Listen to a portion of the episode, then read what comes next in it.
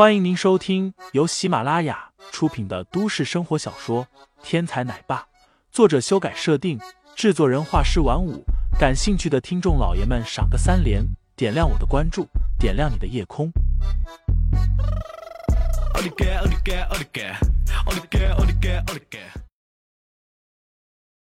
第四十六章，爸爸，这人是谁？下，胡天和田家兄弟也看出了端倪。知道饭店老板其实是这几个人的头目，而饭店老板其实也跟林飞关系不浅，心中对林飞的敬重更甚。不过他们也知道，有些事情知道的越少越好。一个个上前跟林飞打了个招呼，然后就此离去。女老板挂了个暂停营业的牌子在门口，然后带着大家直接进了屋里。说说吧，这个孩子到底怎么回事？林飞将韩萌萌放下，一屁股坐在椅子上，双手一摊，道：“我说过了，我跟孩子他妈完全不认识，就这么简单。”女老板叹了口气：“好吧，你说什么我都相信。三年前是这样，三年后我还是这样。”林飞无语，只好解释道：“三年前我跟你认识的时候还没有退役呢，你也知道。”我那时的情况，我自己都不知道有没有性命活下来，所以在出发之前，为了给自己留个种子，就提前捐了出去。女老板瞪大了眼睛：“这个孩子就是你捐出去的种子？”林飞点头：“不然呢？你以为我怎么会忽然有个孩子？”女老板垂下头，瀑布般的黑发垂落，露出她雪白的脖颈。良久。女老板才低语道：“我还以为只有我一个人有了你的孩子。”什么？林飞腾的一声站起身来：“你，你也有了我的孩子？我们只有一次啊！他在哪里？我要见我的孩子。”原本林飞以为自己退役以后可以浪荡两年，逍遥够了再结婚生子，像个普通人一样。就这样度过一生。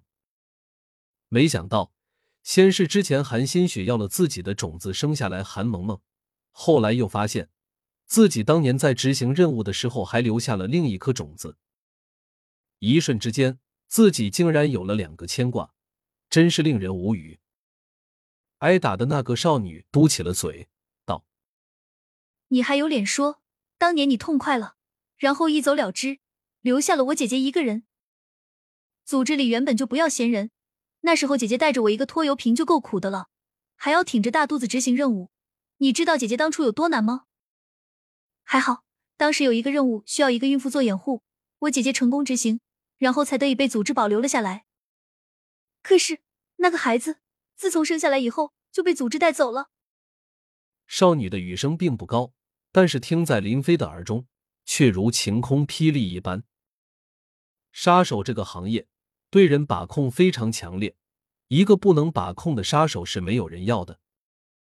而眼前这人当时和自己发生了关系，留下了后代，按照杀手组织的规矩，那是要被灭口的。可以想见，当时他究竟是经历了怎样的痛苦，才给自己留下了后代。可是即便是这样，依旧没有一个圆满的结果。孩子刚刚生下来就被组织带走了。成为了组织控制欧婷婷的筹码，这让林飞如何不怒？那个孩子身上流淌着的，可是他林飞的血脉。黑蛇，我看你在这世界上已经没有存在的必要了。林飞双手握拳，咔咔直响，指节处都泛起了青白之色，可见心中有多么的愤怒。韩萌萌虽然年纪不大，但是相当聪明。懵懵懂懂之间，似乎明白了眼前到底是怎么回事。爸爸，爸爸，是不是我还有个弟弟妹妹？是这个阿姨的孩子？韩萌萌摇着林飞的大腿问道。林飞点头，韩萌萌也是自己的孩子，是那个孩子同父异母的姐姐。林飞不想隐瞒。欧婷婷补充道：“是你的妹妹。”韩萌萌拍着小手。好啊，好啊，我有妹妹了。阿姨，我的妹妹在哪里？我想见见她。林飞苦笑。等过一段时间，我去带你妹妹过来跟你玩，好不好？韩萌萌重重的点头。哼。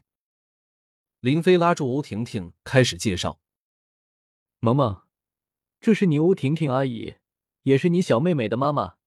这几位让欧阿姨给你介绍吧。”挨打的少女是欧婷婷的妹妹，叫做吴丽。另外几个则是欧婷婷收的几个小弟。